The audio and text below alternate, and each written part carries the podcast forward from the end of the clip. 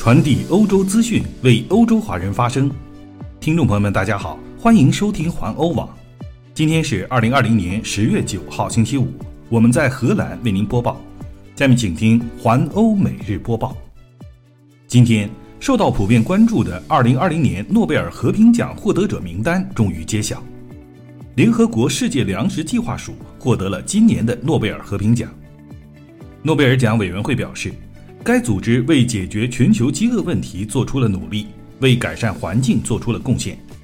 将今年的和平奖颁发给他们，是为了表彰他们为受冲突影响地区争取和平的努力，以及对防止饥饿等方面的推动。委员会强调，尤其是在新冠疫情期间，处在战乱地区的人们的生活处境随着疫情的蔓延变得更加艰辛。委员会认为。目前虽然还没有针对新冠病毒的疫苗，但是粮食也是一种防止混乱出现的最佳疫苗。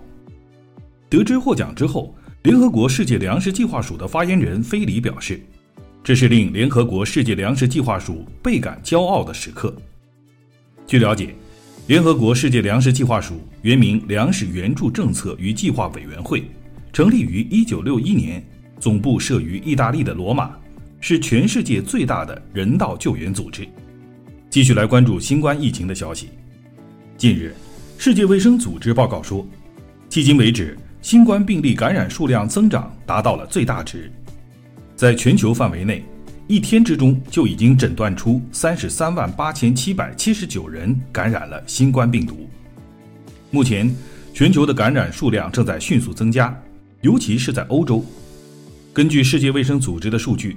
一天之内，整个欧洲增加了近九万七千例感染，超过了美国的三万八千九百零四例、印度的七万八千五百二十四例和巴西的四万一千九百零六例。世卫组织称，上一次的记录是十月二号，当时全球的记录为三十三万零三百四十例感染。不过，自疫情大流行爆发以来，最致命的一天是四月十七号，当时。全世界报告有一万两千三百九十三人死于该病毒，这远远超过了本周四的记录。本周四，世界卫生组织共报告了五千五百一十四名患者的死亡。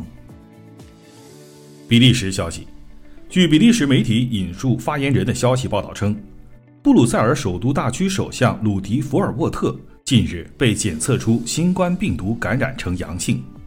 布鲁塞尔大区政府首脑昨天在新闻发布会上宣布了对该地区更加严格的措施。在部长斯文加兹测试呈阳性之后，布鲁塞尔大区政府整个内阁的成员已经被隔离。在比利时，新上任的比利时首相亚历山大·德克鲁获任命后曾经保证，他将不再像三月份那样宣布对比利时的全面封锁，但是。比利时鲁文大学的病毒学家马克·范兰斯特却不这么认为。范兰斯特说：“如果感染数量和住院人数的数字在十到十二天之内没有开始下降，那么只有一种可能性，就是封锁。每一次的封锁都会有所不同。如果再一次封锁，可能是地区或省份的封锁，或者只会禁止不必要的活动，而不会关闭学校。”西班牙消息。西班牙首相佩德罗·桑切斯近日代表政府宣布，马德里地区进入紧急状态，以实施疫情管控措施。西班牙地方政府上周确定，有十个城市的居民必须居住在原地，以防止病毒的传播。通往这些地区的交通也普遍停止。但是在周四时，马德里一家法院裁定。这些措施侵犯了受限制影响的约四百五十万人的基本权利，但首相却无视法庭的裁定，实施紧急状态法，将法院的判决搁置在了一旁。马德里地区的紧急状态于今天中午立即生效，警察将从星期五下午三点开始检查人们是否遵守所公布的限制。法国消息，在法国。昨天，四个主要城市已经被添加到了深红色地区及高风险地区的列表中。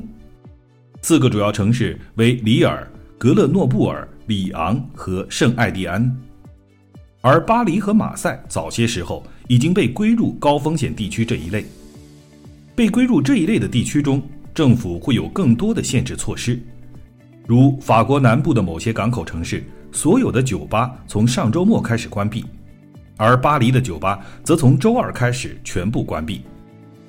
不过，另一方面，法国卫生部长奥利维尔·维兰不久前宣布，在尼斯、波尔多和普罗旺斯艾克斯等城市，疫情略有好转。荷兰消息。荷兰外交部今天报告说，由于疫情危机，苏里南正在收紧对荷兰旅客的旅行建议，只允许必要的旅行，并且需要通过苏里南当局的许可。要获得许可，必须联系阿姆斯特丹的苏里南领事馆。办理入住手续时，旅客必须提供不超过四十八小时的 PCR 检测结果，并证实是阴性。来自荷兰的旅客有义务在抵达苏里南之后，自费在苏里南政府指定的酒店隔离十天。返回荷兰之后，旅客还必须在家庭隔离十天。在疫情之中，也有开心的企业，许多电商们的生意就增长强劲。比如德国的在线零售商 Zalando，他们对自己的企业整个2020年的业绩更加乐观。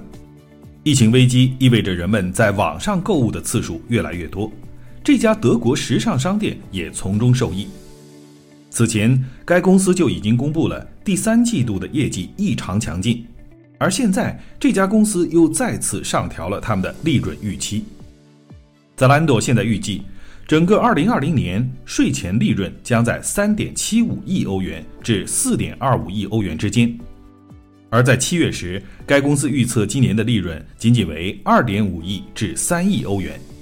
这家公司的营业总额预计将增长百分之二十至百分之二十二，而此前的预计大约为百分之十五至百分之二十。